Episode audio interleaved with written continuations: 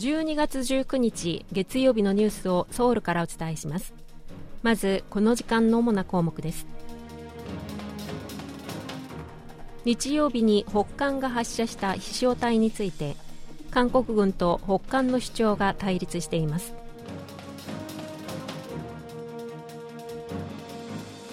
韓国では人口の4割近くが新型コロナの免疫を獲得したという見方が示されました。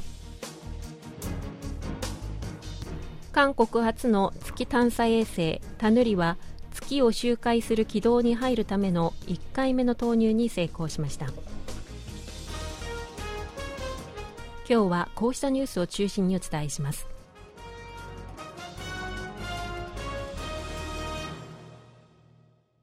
北韓が18日に発射した弾道ミサイル2発について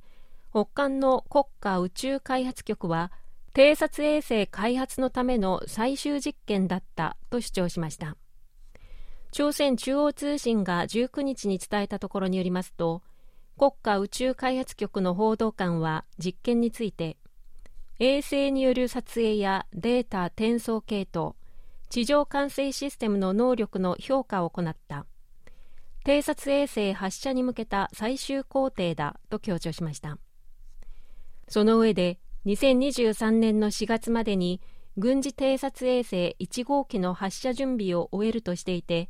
早ければ来年上半期にも1号機の試験発射を行う可能性があるとみられています。朝鮮中央通信はまた撮影機器やデータ送受信機を搭載したロケットを高度およそ500キロまで通常よりも高い角度で打ち上げたと伝え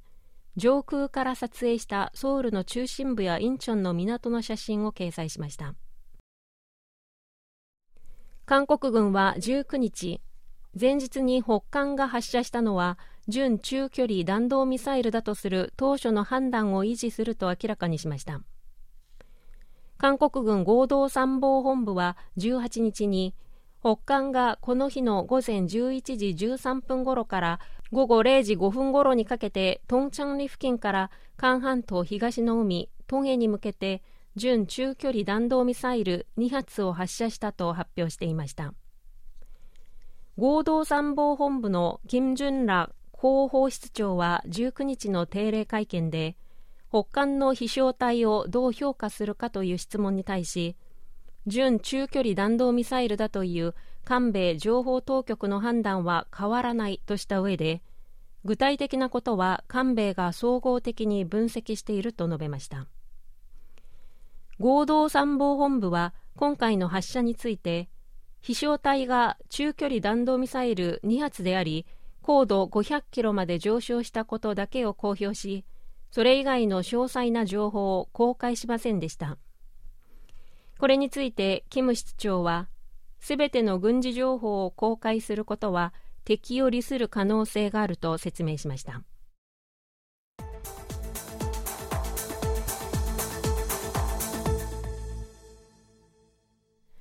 最新の世論調査でユン・ソンヨル大統領の支持率が41.1%と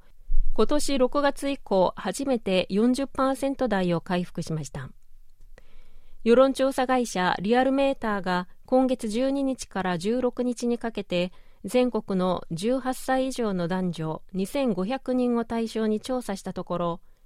ユン大統領の国政運営についてうまくやっていると答えた人は前週の調査より2.7ポイント上がった41.1%でうまくやっていないと答えた人は2ポイント下がった56.8%でした。リアルメーターは健康保険政策や労働、年金、教育分野の改革など前政権との差別化を打ち出したことやユン政権の国政運営の方向性を示したことが支持率上昇につながったと分析しています。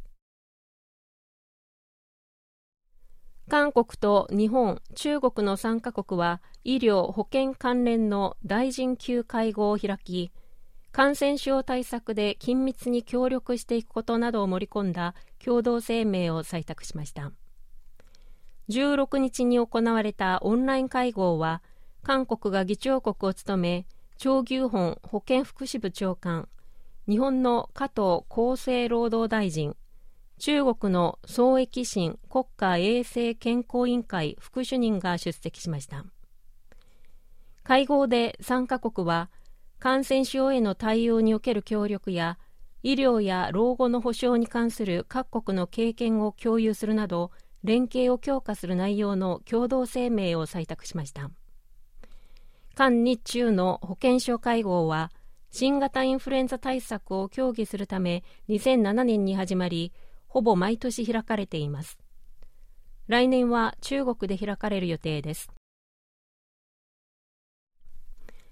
中央災害安全対策本部のチョン・ギソ新型コロナ特別対応団長は19日韓国人の2000万人程度がワクチン接種または感染によって新型コロナに対する免疫を獲得しているとの見方を示しました。チョン氏は19日の定例会見で政府が改良ワクチンの接種を積極的に呼びかけたことなどにより19日の時点で2000万人程度の韓国人が新型コロナに対応できる免疫を獲得していると推計されると述べました。これは韓国の人口のおよそ38%にあたります。60歳以上の高齢者など重症化のリスクが高い人は1450万人ですがこのうち52%にあたる750万人が免疫を獲得しているとみられるということです。この割合についてチョン氏は不十分との認識を示し改良ワクチンの目標接種率を達成すれば免疫獲得者の割合は75%にまで上昇するはずだと指摘し積極的なワクチン接種を呼びかけました。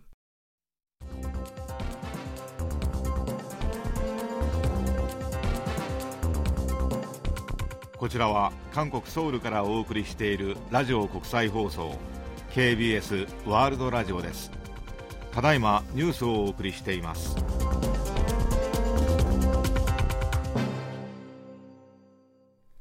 今年8月5日に打ち上げられた韓国初の月探査衛星タヌリは17日午前月を周回する軌道に入るための1回目の投入に成功しました。科学技術情報通信部と韓国航空宇宙研究院が19日に発表したところによりますとタヌリは17日午前2時45分ごろ月に近づくための軌道に投入されたということです。タヌリは今後さらに4回にわたる投入作業を経て今月28日に目標とする月の上空100キロの周回軌道に乗ることになります。その後タヌリは来年1月の試験運用を経て1年間月着陸船の着陸候補地を探るなどの任務に当たることになります。タヌリが任務に成功すれば韓国はアメリカ、日本、ロシア、中国などに次ぐ7番目の月探査国になります。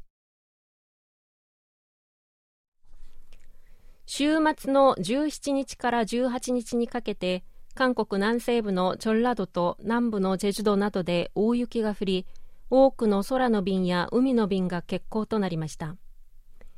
降り始めから19日午前6時までの積雪量はチェジュドのハッラ山が33.8センチチョンラブク도クン山が31.9センチチョンラ南道コチャンが19.5センチなどとなっています。この大雪で、チェジュ空港では132便が欠航となったほか、141便の運航が遅れ、광주空港では12便が欠航となりました。また、海上には波浪注意報が出され、チェジュ港や木浦港では合わせて57の航路で運航が中止となりました18日は全国ほとんどの地域でこの冬一番の寒さに見舞われ週明けの19日も中部地方はマイナス15度前後南部地方はマイナス10度前後の寒さが続いています。この寒さは20日午後から和らぎそうですが21日には全国的に雪が降る可能性があるとして気象庁が注意を呼びかけています。以上チョン・ジョンリンがお伝えしました。